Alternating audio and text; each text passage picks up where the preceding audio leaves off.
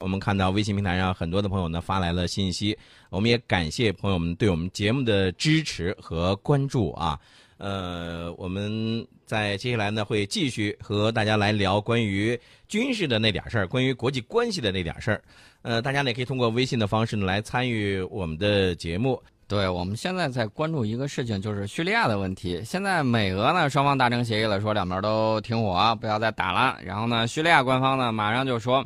宣布在阿勒颇停火四十八小时。嗯，哎，他这一停火，但是我知道之前可是有好几支反对派武装，他是退出停火的。对，你说这个叙利亚军方如果说我停火了，这波人呼呼啦啦又过来个冲锋陷阵，你怎么办？是啊，之前我们就曾经有过这样的担心嘛。嗯，所以说呢，我们得提醒一下叙利亚的这个军方啊，你这个要做好防御的这种准备，啊，害人之心不可有，防人之心不可无。但是我们也理解啊，叙利亚军方呢，他在阿阿勒颇呢来停火、啊，呃，其实也是不得已而为之的，我觉得。呃，我觉得倒是配合俄罗斯的这种，哎，跟这个美国达成的这种协议，对对对对对，其实嗯作为本身来说，它不一定，因为比如说在这个停火的这个四十八小时当中，这两天当中，万一这个 IS 武装分子有一些这个举动的话，他可能就有点被动了，是吧？他可能，但是他肯定会做相应的军事斗争准备的。对，我觉得应该是会这个样子。嗯另外呢，我们提到了这个俄罗斯，呃，说到了这个伊朗问题，说到了叙利亚问题。其实俄罗斯自身，它也在加强自身的这种防御。嗯，因为你看到他这个好像是眼花缭乱，普拉蒂玩了一下俄式的这种桑博、嗯啊，再加上了这种柔道等等的这个东西，看起来很眼花缭乱。呃，俄罗斯现在自己在干什么呢？俄罗斯自己现在在做另外一件事情，就是他加强自己的这种防御机制，然后抓捕了一批图谋发动恐怖袭击的中亚国家人员。呃，抓捕这些中亚国家人员，因为这些人员当中有一些就是恐怖分子，甚至是在恐怖分子的这个呃指使下啊唆使下来进行一些恐怖袭击的。俄罗斯媒体把矛头指向了叙利亚和土耳其境内的恐怖组织头目。他说，这些人呢，打算在五月九号的胜利日前后发动恐怖袭击，然后呢，在实施抓捕的时候缴获了大量的武器、爆炸物，还有其他可以用于恐怖活动的这种物品。但是我很关心一件事情，就是抓捕的这一些人，他是什么样的一些国籍？呃，这个国籍暂时没有公布，但是呢，被捕者已经承认并且交代了罪行，相关的这种刑事调查呢也正在进行之中。嗯，所以说呢，这个一定要给我们也敲一个警钟。所以说呢，要注意这个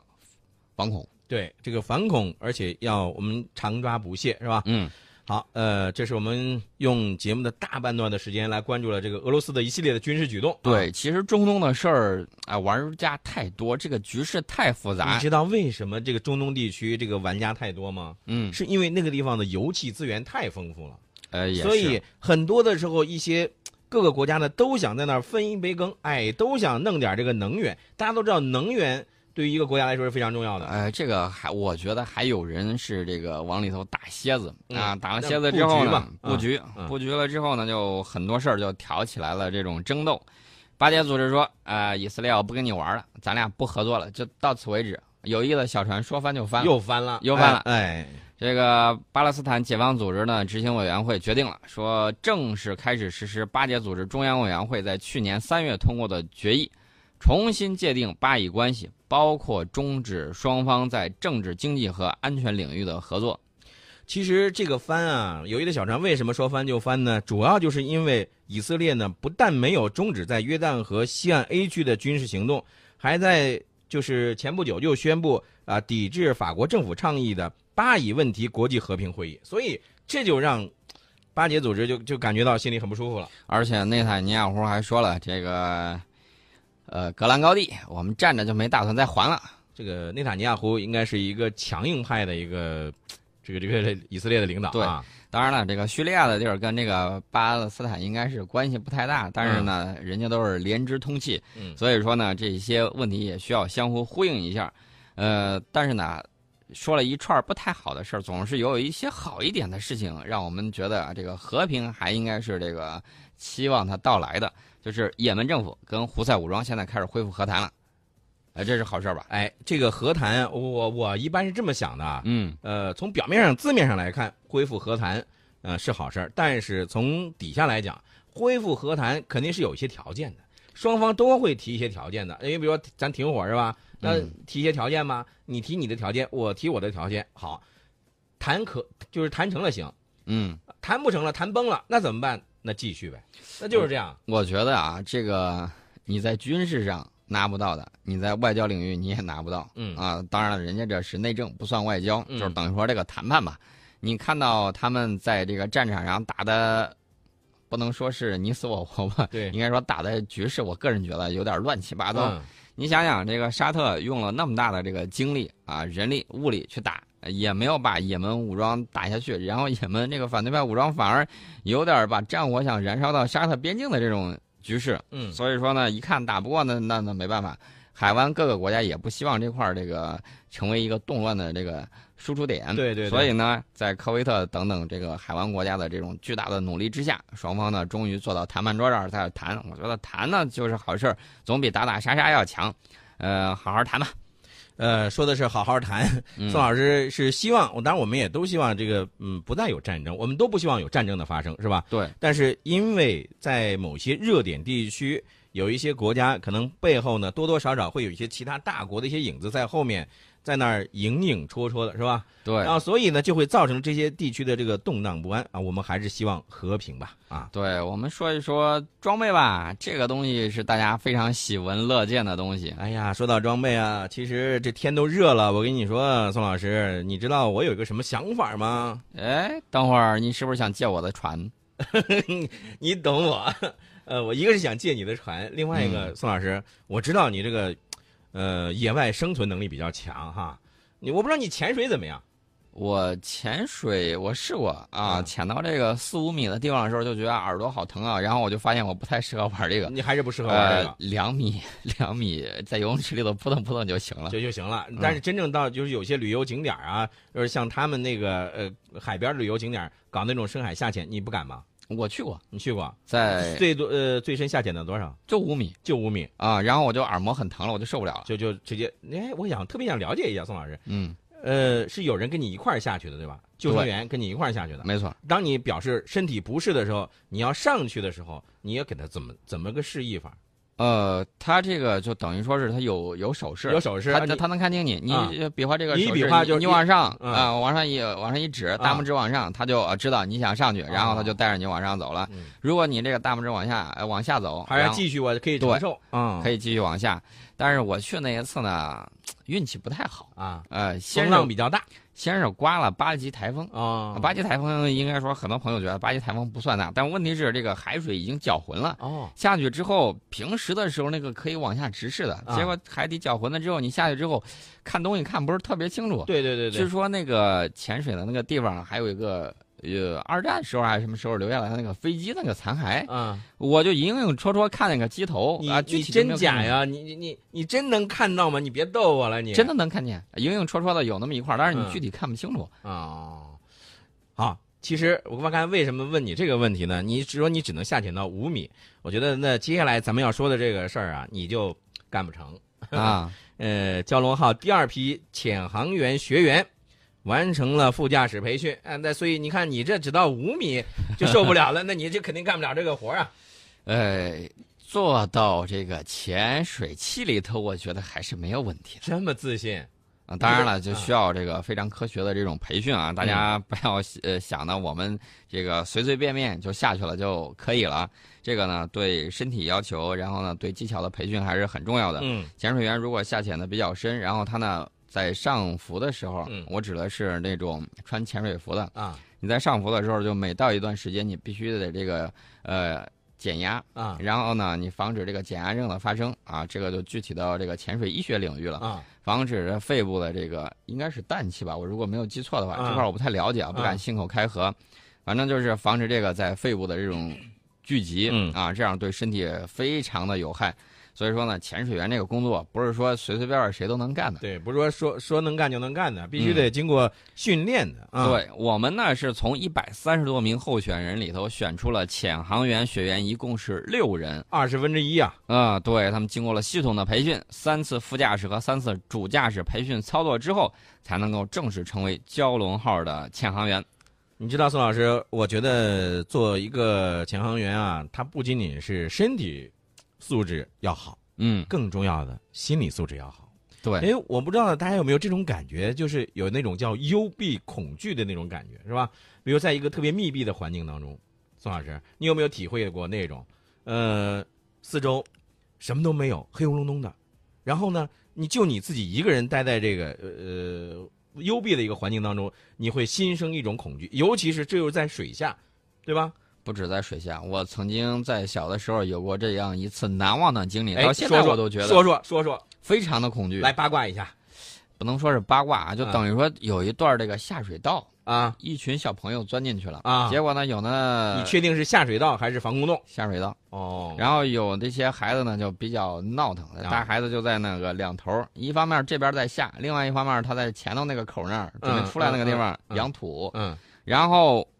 你想一想，那个情形是非常混乱的。对我当时就在里头，感觉这个空气都快窒息，好不容易出来，以嗯后我再也不干这事儿了，我跟你说，宋老师，你看你就没我那个时候玩的那个啊，是吧？嗯那时候我们钻那个人防设施叫防空洞，知道吗？嗯当时那个院里头就有一个防空洞，哎，有一次啊，那个防空洞的这个大门呢，就是呃管理员都忘锁了，你知道吗？嗯，然后就我们几个这个就调皮的这个孩子就就蹭蹭蹭就就往下跑。你知道那个地呃防空洞底下，它隔一段会有一个那种出气孔的，你知道吗？对，然后会有一些出气孔，只有那个地方你是有空气的，其余时间那你走那个就是那个廊道里头啊是黑咕隆咚的，你拿着这个手手电。呃，那个时候就是拿着那种五号呃一号电池大电池那种对对对啊啊，大电池的手电筒那种，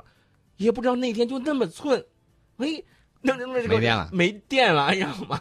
这吓的呀！我跟你说，这就是心理素质。你说咱就干不了这个这种活儿，你知道吗？嗯，嗯，扯远了，咱俩扯远了啊，也是有点远。这个啊幽闭恐惧症，这个跟这个我呃有关系吗？啊没 没关系。陈老师，你要负主要责任。好，我发现了这个呃宋老师这个嗯倒打一耙这个功力是越见增加呀。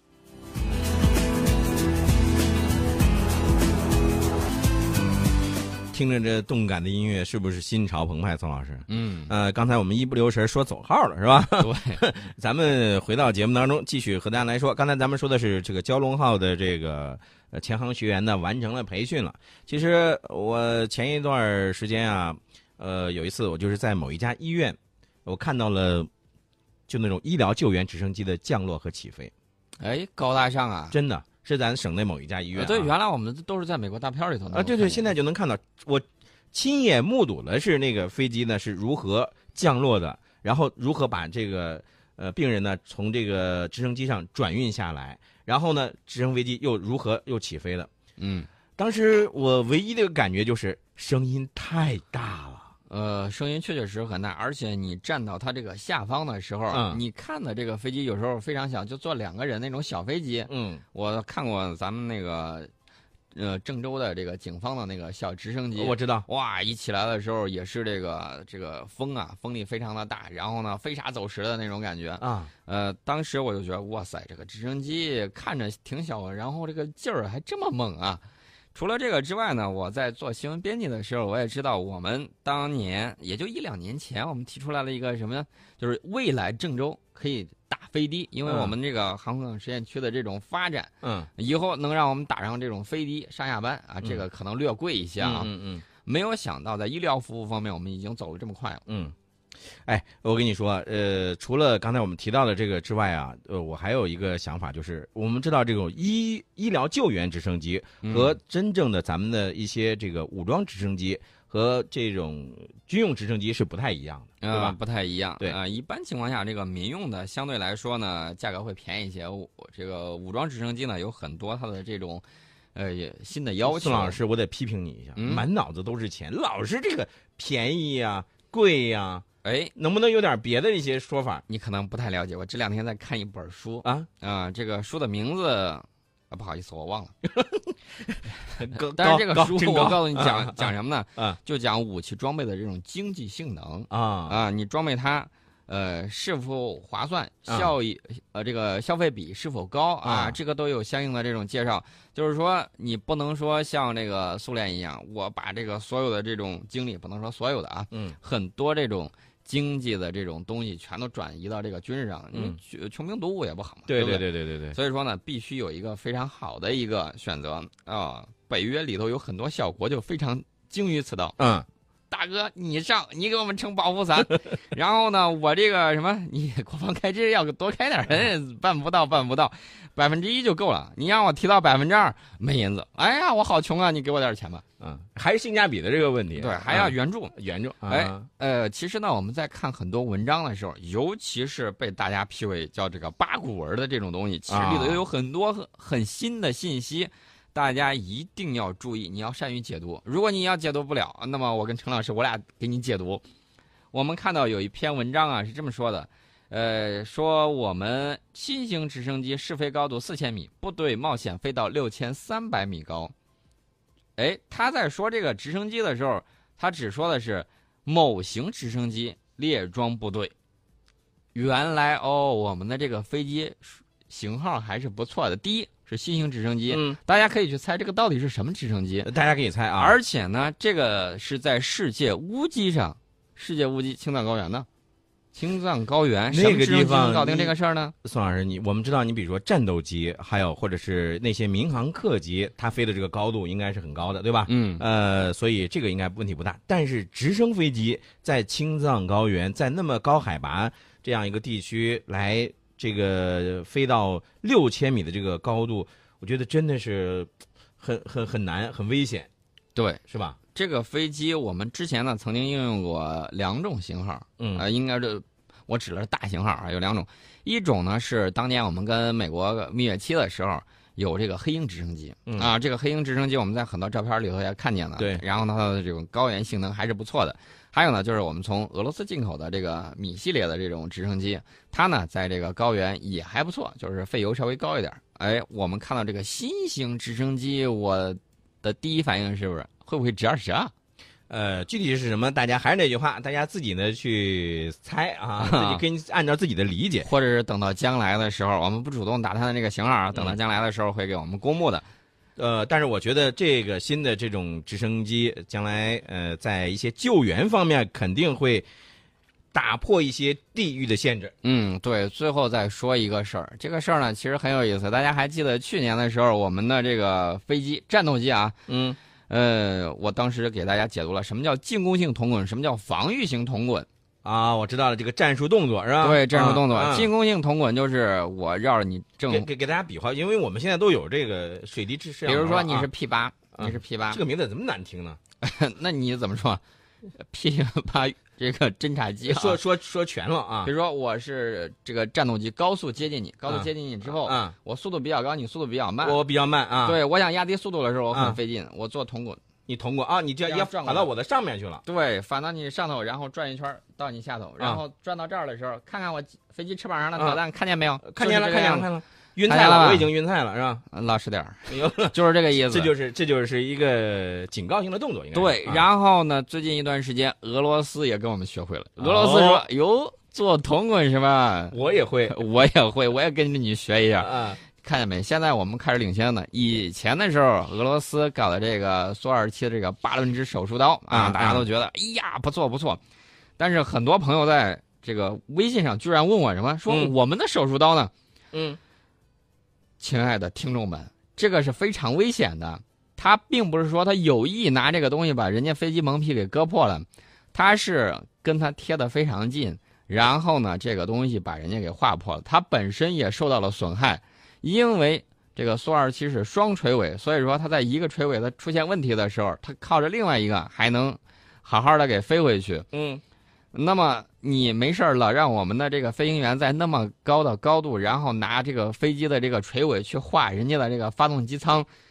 大哥， 这这个真的不是很好玩的一件事情。对，这个第一是真的不是很好玩的事儿，另外一个我也想问一下，你说到这回俄罗斯呃，在美国的这个 P 八上面呃这个做这种翻滚动作之后，美国有没有说不专业？你们太不专业了，美国有没有这样的说？说了，又说了，美国说你们都是不专业的，吓死宝宝了。 好吧，那他应该回去再喝点什么压压惊吧？呃，那倒不知道了，反正我觉得这个俄罗斯用这个米格三幺啊，嗯，在这个勘察加半岛附近拦截美国的 P 八海参呃巡逻机的时候，嗯逼近到了十五米的这个距离。嗯，这也是俄罗斯近期一段时间对俄美军实施的这种近距离拦截行动。